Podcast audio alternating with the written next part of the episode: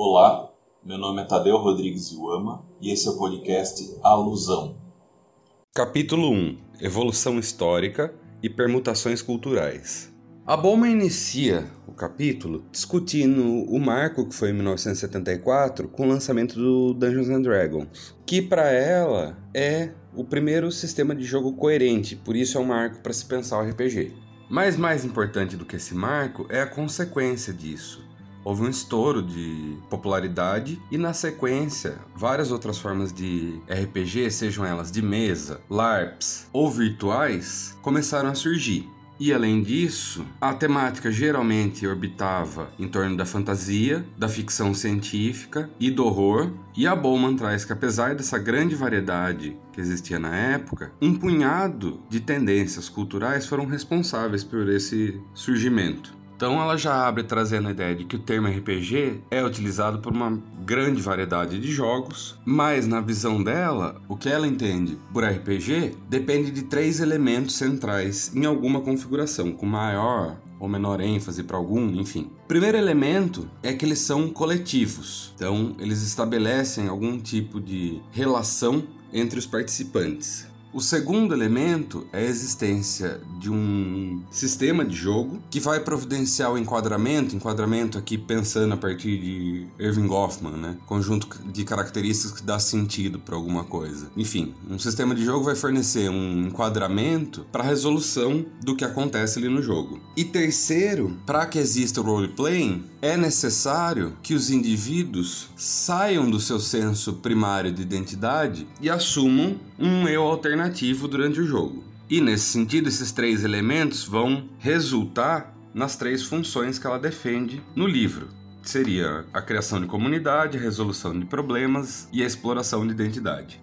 Na sequência disso, ela vai trazer que apesar da prática dos RPG ser relativamente nova, ela tem as raízes numa prática ancestral da humanidade, que é o desempenho de papéis. O fundamento dela para discutir isso é o Irving Goffman, com a ideia de a representação do eu na vida cotidiana, que vai trazer a ideia de que nós temos alguns papéis prescritos para as interações sociais. E isso é explorado não só no RPG, mas em outras expressões artísticas. Disso ela vai trazer uma ponte também com a nossa tendência às narrativas. Uma das maneiras mais tradicionais de nós expressarmos papéis alternativos é por meio de narrativas. A base dela para discutir narrativa é o monomito ou Jornada do Herói do Joseph Campbell, e ela vai oscilar entre o Campbell e o diálogo natural ali do Campbell, que é o Jung, né? Carl Gustav Jung. Com a ideia de que essa estrutura do monomito é muito relacionada com a ideia de arquétipo. Na sequência, ela vai trazer também, ainda relacionando com o monomito, é, uma das bases do Campbell, que é o Arnold von Gennep, com a ideia de ritual, né? ou rito de passagem, trazendo a ideia de que os rituais são uma experiência aí de alteração de identidade e de um estado que o von Gennep vai chamar de liminaridade, um estado que o Victor Turner vai retomar do von Gennep para discutir a ideia de comunitas, que seria o grande senso social que a gente tem durante esses ritos, um fortalecimento aí do senso comunitário ou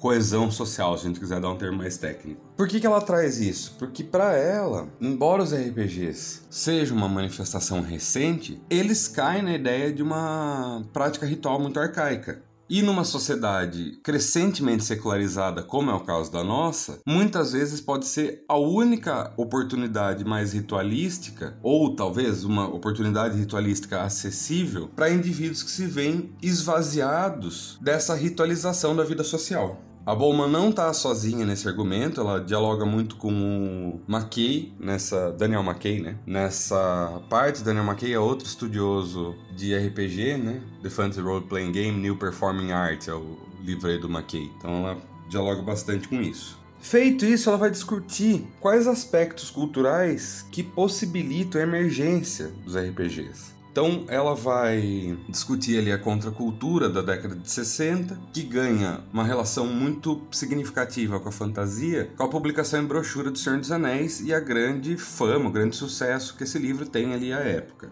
O Gygax e o Arneson, criadores do D&D é, são abertamente inspirados pelo Tolkien e isso vai marcar significativamente também a ideia de magia, que ganha muita força com a contracultura e busca por religiosidades alternativas, etc. Então, essa aura da fantasia estava ali no espírito do tempo.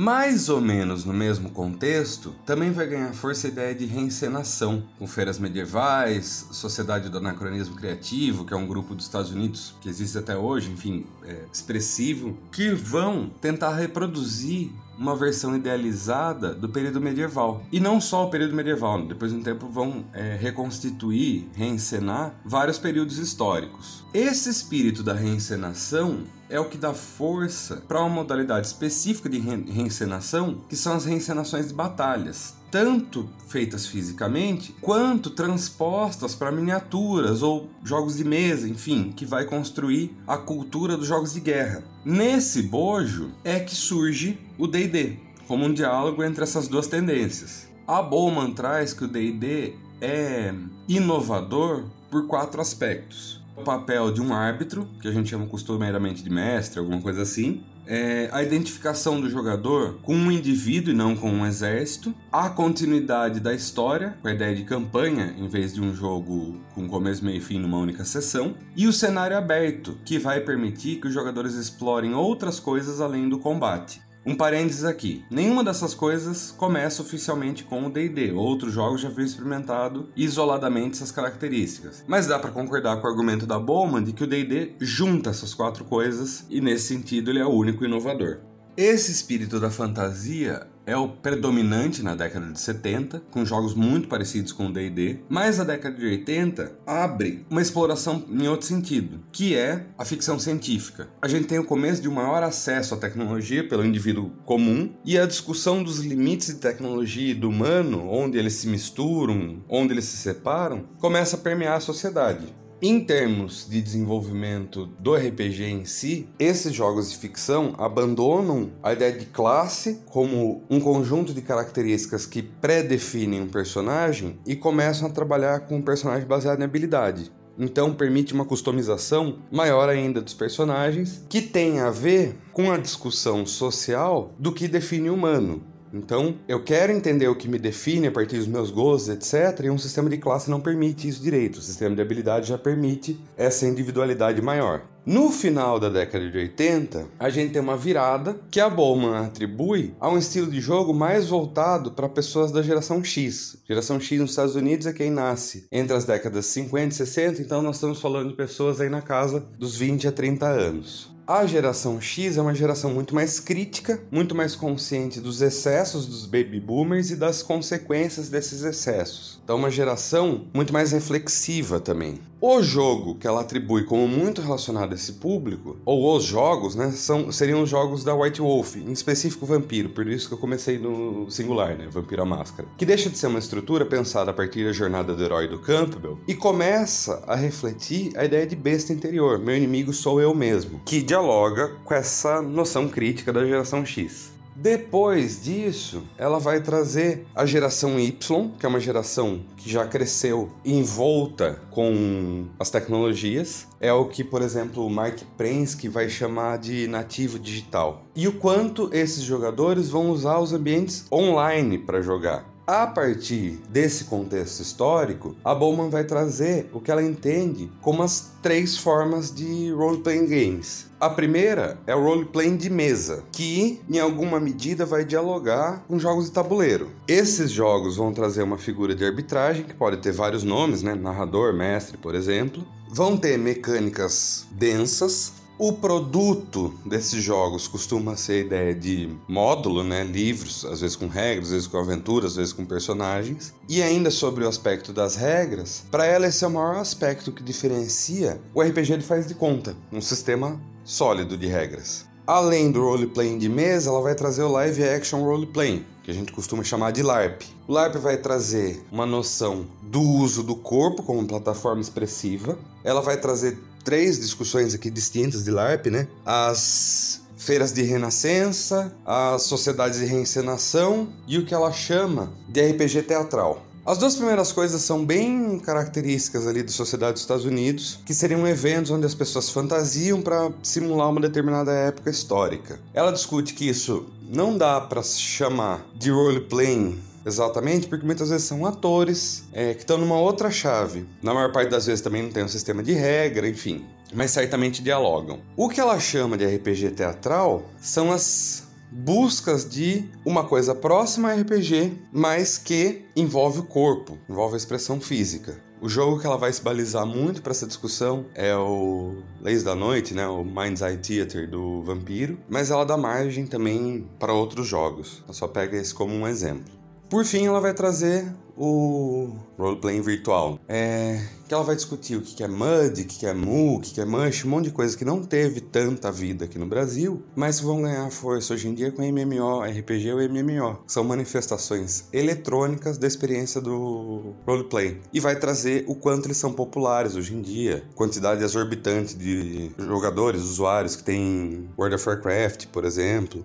Mas ela não se limita a esses jogos comerciais com uma ênfase gráfica, por exemplo. Ela vai trazer os é, play by post, né? Jogar por postagem, que seriam os de fóruns, de e-mail alguma coisa que valha para fazer roleplaying de uma maneira também virtual. E vai trazer o quanto isso às vezes se mistura. Vai dar o exemplo, por exemplo, de LARPs, que tem uma sessão de LARP, até outra sessão a galera joga virtualmente para pegar algumas coisas que não funcionam no LARP, assim por diante. Ela vai terminar o capítulo discutindo o quanto essas diferentes formas envolvem diferentes maneiras de prazer psicológico. Se eu quero explorar um corpo muito diferente do meu, talvez um roleplaying virtual me permita, por meio de avatar, eu sair da minha restrição física. Se eu quero, enfim, uma interação maior entre o que está acontecendo dentro do personagem e fora do personagem, talvez a mesa ou LARP sejam mais indicados. Enfim, ela vai discutir que existem vários aspectos e por isso que os jogadores utilizam essa plenitude de formas para explorar diferentes interesses. O podcast Ilusão é uma produção técnica com intuito de divulgação científica. A trilha sonora dos episódios é a música intro do álbum Solitude da banda Primordial Idol, da qual faço parte. As imagens do podcast foram criadas pelo artista visual Luiz Falcão, a quem agradeço. Para entrar em contato, enviar e-mail para tadeu.rodrigues.iuama.gmail.com